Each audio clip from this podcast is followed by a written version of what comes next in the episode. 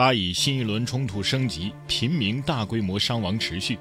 一边是哈马斯继续向以色列发射火箭弹，一边是以军对加沙地带发动数十次袭击。发动这一轮冲突的哈马斯跟巴勒斯坦政府是什么关系？既然加沙地带被封锁，哈马斯又是从哪儿来的资金和武器？然哥说是聊聊热点背后的真相。首先要明确的一点是，哈马斯并不代表巴勒斯坦政府。巴勒斯坦政府总统是法塔赫组织的马哈茂德·阿巴斯，而法塔赫组织的全称是巴勒斯坦民族解放运动，这是一九五九年建立的巴勒斯坦解放组织中最大的成员组织。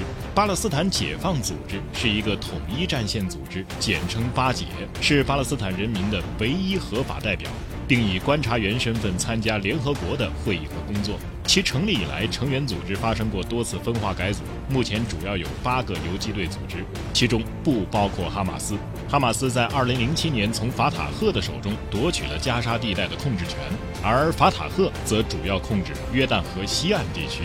哈马斯和法塔赫之间存在严重分歧。哈马斯喊出的政治目标是通过武力摧毁以色列，建立一个由地中海到约旦河西岸、以耶路撒冷为首都的巴勒斯坦。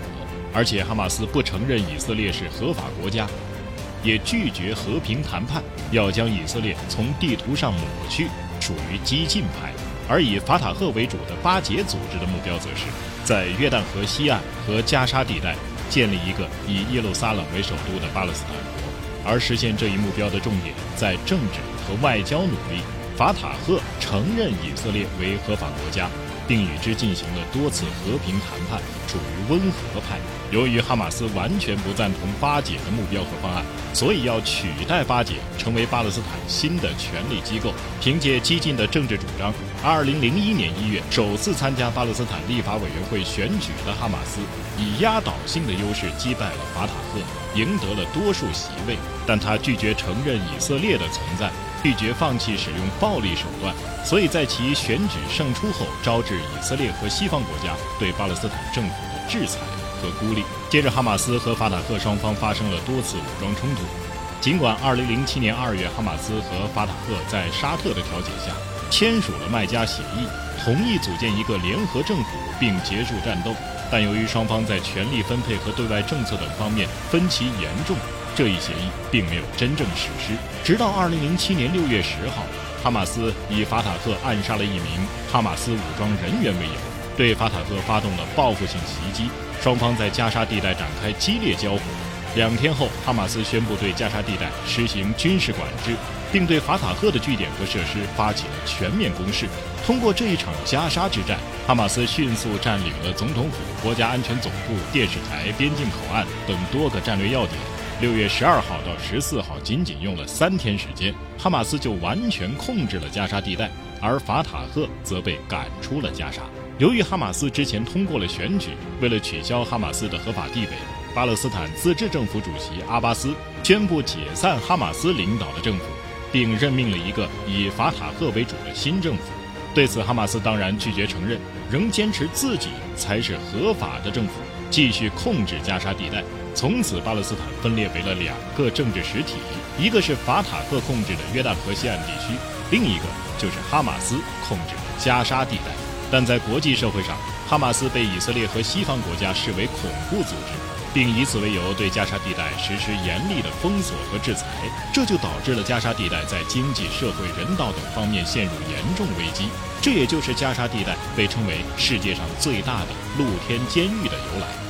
厘清了以上关系，我们可以得知，哈马斯不仅被以色列和西方国家封锁制裁，也不会得到巴勒斯坦官方政府的支持。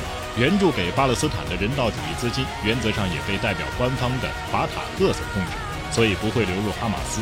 那么，从2007年到现在将近17年的时间里，身处在这样一个海陆空全面封锁的露天监狱中，哈马斯是如何发展壮大的呢？在十月七号开始的这次巴以冲突当中，哈马斯直接在二十分钟内干出去五千发火箭弹。是什么让他们如此豪横呢？首先要说明的是，火箭弹啊，并非我们所想象的那么昂贵。甚至可以说是现代战争中的一种造价低廉的武器。无缝钢管制造的土火箭成本大约是八百美元一发，而防御火箭弹的成本却远远大于发射火箭弹。虽然以色列的铁穹防空系统性价比已经很高，但在不断压制成本的情况下，每一枚拦截弹的造价仍然需要七万美元左右。用七万防御八百，这就是哈马斯非常乐于使用火箭弹攻击以色列的原因。而且火箭弹的发射工具简单易隐藏，你可能以为发射火箭弹是这样的，实际上却是这样的。但即便如此，养活一支军队的成本再低，也得有资金来源才行。哈马斯的钱究竟从哪儿来呢？一些西方媒体认为，哈马斯的资金来源主要是境内外支持其主张的侨民捐助、相关国际慈善机构提供的社会服务资金。也有西方情报官员说，是伊朗为其提供了资金、武器和技术。实际上，哈马斯还对跨境进入加沙的物品自行征税。以色列授权卡塔尔可以通过联合国机构运送援助物资，香烟、燃油、建筑材料等货物就可以相对合法的进行跨境运输。哈马斯则对其征税，这为组织带来了巨额收入。哈马斯还设立了一个分支机构——哈马斯投资办公室，专门负责资金筹措，通过复杂的关系网投资土耳其、沙特、阿尔及利亚和苏丹的房地产和建筑公司。同时，也投资和利用比特币这样的加密货币。只要有了钱，就有能力购买武器装备。至于运送装备和武器的通道，则有一条位于埃及和加沙地带边境的走私隧道，被哈马斯利用了起来。地下隧道、黑市收购、私人贩运、本土生产，共同构成了哈马斯的武器库。我们都希望世界和平，没有战争，但只要利益分配存在分歧。战争的威胁就永远不会消失，无论是在国家之间，还是在一国内部，利益的冲突随时都有可能引发暴力和破坏。为了维护和平，需要解决的不仅仅是发动和参与战争的人，而是要通过和平谈判和协商解决他们背后支持者之间的利益分配问题。只有当背后势力真正认识到和平对自身的利益要远大于眼前的矛盾，并付诸实践，才有可能。创造一个更加美好的世界。